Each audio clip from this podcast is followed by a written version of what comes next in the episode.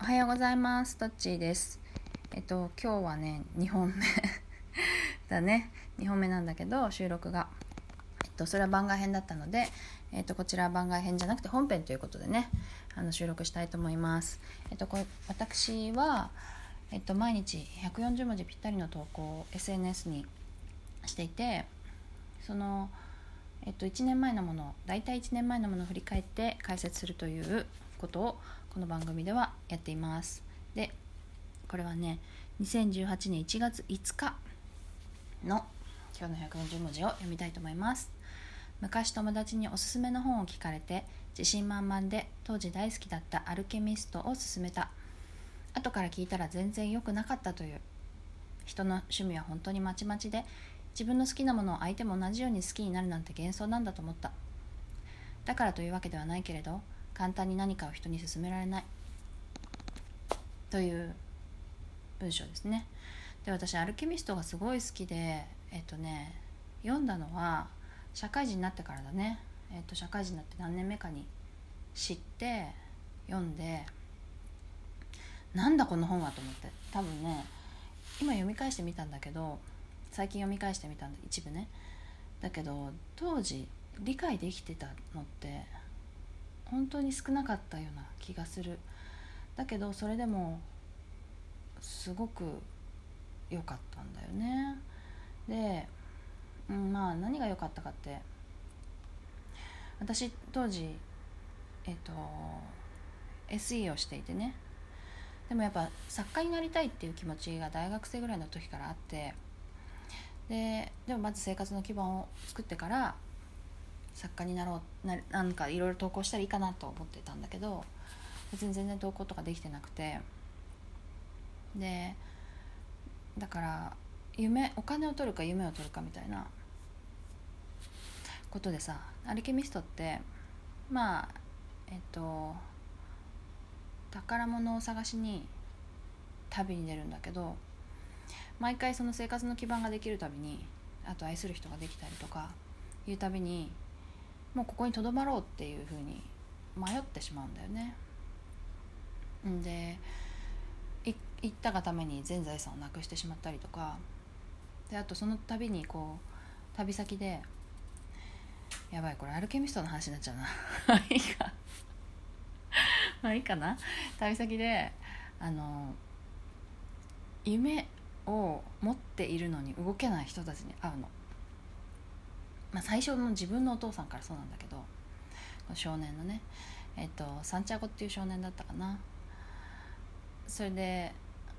その旅先のと旅先々でもこう会うんだよね。で私はそういうふうにちょっとなるの厳しい。と思って自分でこう旅に出る人本当のものを求めて自分が求めてるものを追いかけて旅をする人になりたいと思ってライターになったっていうのがかなり大きいんだけどまあでもねおすすめしたのはねそのライターになる前だね。飛び降りる前だね。ずっと前。で友達に勧めたんだけどそれも同じ会社だよね。そのコンピューター会社でね SE をしてたんだけどそのコンピューター会社の友達にね勧めたんだがもうこれは誰が読んでも面白いだろうと思ったの。何この感動は？って思ったんだけどその人はいや俺あんまりああいうなんか現実味がないやつはとか言われてお前？って感じなんだけどでねその人のね本棚を見たらねもう全然好みが違うの。私絶対こんなん読まないしあのっていうのばっかり置いてあったからまあそもそもねおすすめする人間違えたのかなと思ったんだけどでもね自分が好きなものが相手も好きだなんていうのは本当に幻想だなっていうふうにその時に思ってそれがやっぱライターになってからも結構それが苦しく私の心には重くのしかかってはいるんだけど企画を考える時とかねに自分の気持ちに聞けないんだよね。なんか自分の面白いと思うものは本気で面白いと思ったら誰も面白いっていうか世間も面白いと思うはずとかさ。よく言うけどまあもちろん「アルケミスト」はねすごい大ヒットした本なので同じように面白いと思った人はいっぱいいるんだけど私がリアルに感じてる人で私が本当に面白いと思ってるものを面白がってくれるっていう体験を、まあ、そんなにしてなしてんのかな？してるか分かんないけどその結構失敗したことが多いわけ。めちゃくちゃいいよって言ってなんかいまいちだって言われるようなことが結構多かったりとかうん好きな前もね言ったかな好きなコンテンツが結構人と違う周りの人と違うんだよねでもそれはそこそこ世間がヒットしてるからあの同じ気持ちの人いるはずなのに周りが違うからやっぱりあんまり自分の好きっていうのがあの人と一緒っていうことを信じられないんだよね。でいうのがあってそういう悩みをね 吐露した 140文字でしたね。